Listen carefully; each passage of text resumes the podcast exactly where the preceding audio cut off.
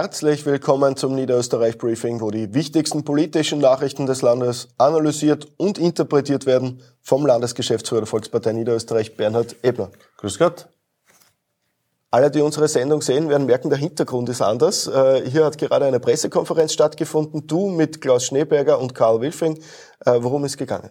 Na, es geht darum, wir sind am Start einer Wahlbewegung. Es ist am 29. Jänner die Landtagswahl in Niederösterreich, eine Landeswahl. Und bei dieser Wahl geht es ja auch darum, wie wir uns auch als Volkspartei Niederösterreich auch positionieren und wie wir auch das Vertrauen der Menschen erreichen können.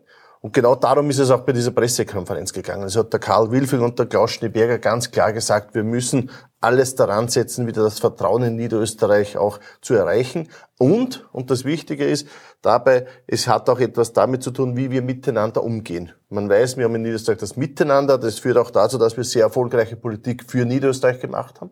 Niederösterreich steht besser da als andere Länder. Auf der anderen Seite geht es auch darum, wie wir uns in der Wahlauseinandersetzung auch verhalten.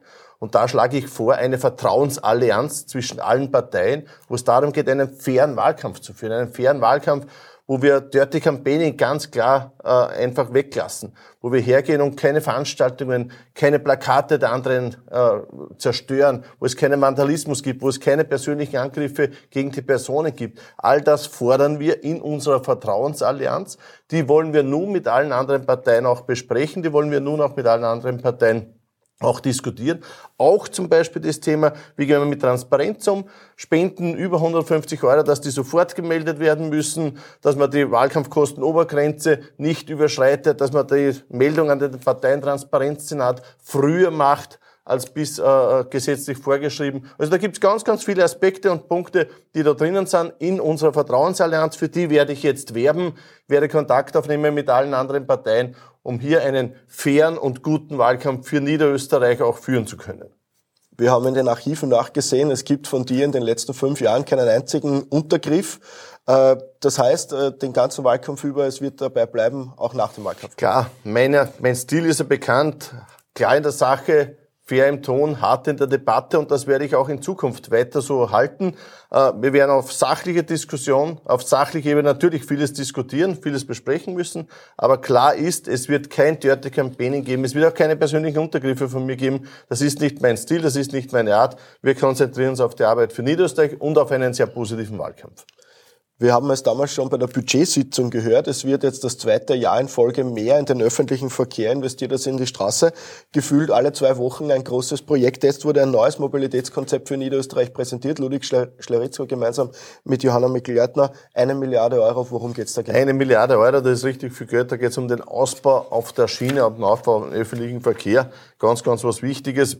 Und daher ist es uns auch wichtig, Schiene und Straße in beiden Bereichen auch auszubauen. Deswegen auch im Budget mehr Geld mittlerweile für den öffentlichen Verkehr als für die Straße, weil es, glaube ich, auch wichtig ist, ein Gebot der Stunde ist in diesem Bereich vieles zu tun. Ludwig Scharitzko ist einer, der da ganz vorne auch kämpft dafür, dass der öffentliche Verkehr in Niederösterreich noch mehr ausgebaut wird. Wir wissen, in einem Flächenbundesland ist das nicht so einfach, als wir jetzt, wenn man nur auf eine Stadt konzentrieren kann. Daher sind wir gefordert, das nehmen wir auch an, da wird auch sehr viel getan, da haben wir schon sehr viel gemacht. Also ich glaube, wir sind auf einem wirklich, wirklich guten Weg.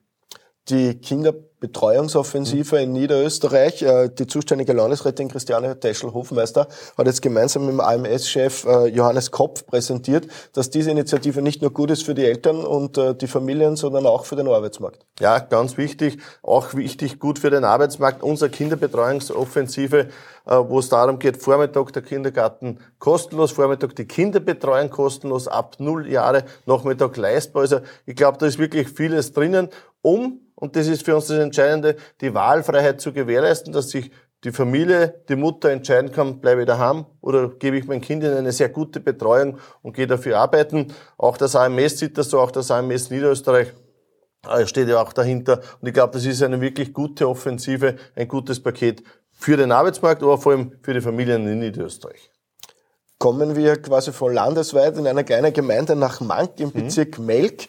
Dort hat der Gemeinderat jetzt einstimmig beschlossen, dass zwölf Monate lang äh, über den Dollfußplatz geredet wird mit der Bevölkerung und am Schluss soll eine Expertenkommission mit Historikern einen neuen Vorschlag für den Namen äh, präsentieren. Ist das für dich eine gute Lösung? Also ich finde, das ist eine sehr gute Lösung. Wir wissen ja, es ist in Texingtal das Dollfuß-Museum, das ja gerade überarbeitet wird und im Zuge dessen soll auch diese Frage mitgeklärt werden.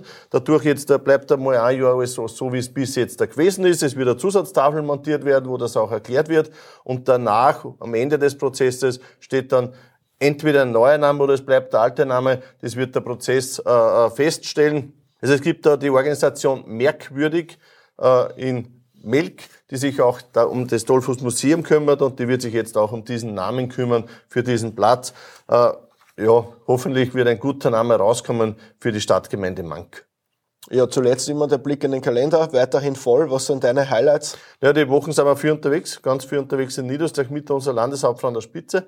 Äh, morgen Beschluss äh, Wahltag in der Landesregierung, da wird er von der Landesregierung festgelegt. Es wird der 29. Jänner sein, wie wir seit letzter Woche wissen. Ich freue mich schon richtig drauf. Es wird eine intensive, aber tolle Wahlkampfzeit werden. Ja, in diesem Sinne sagen wir vielen lieben Dank fürs Zusehen. Wiederschauen.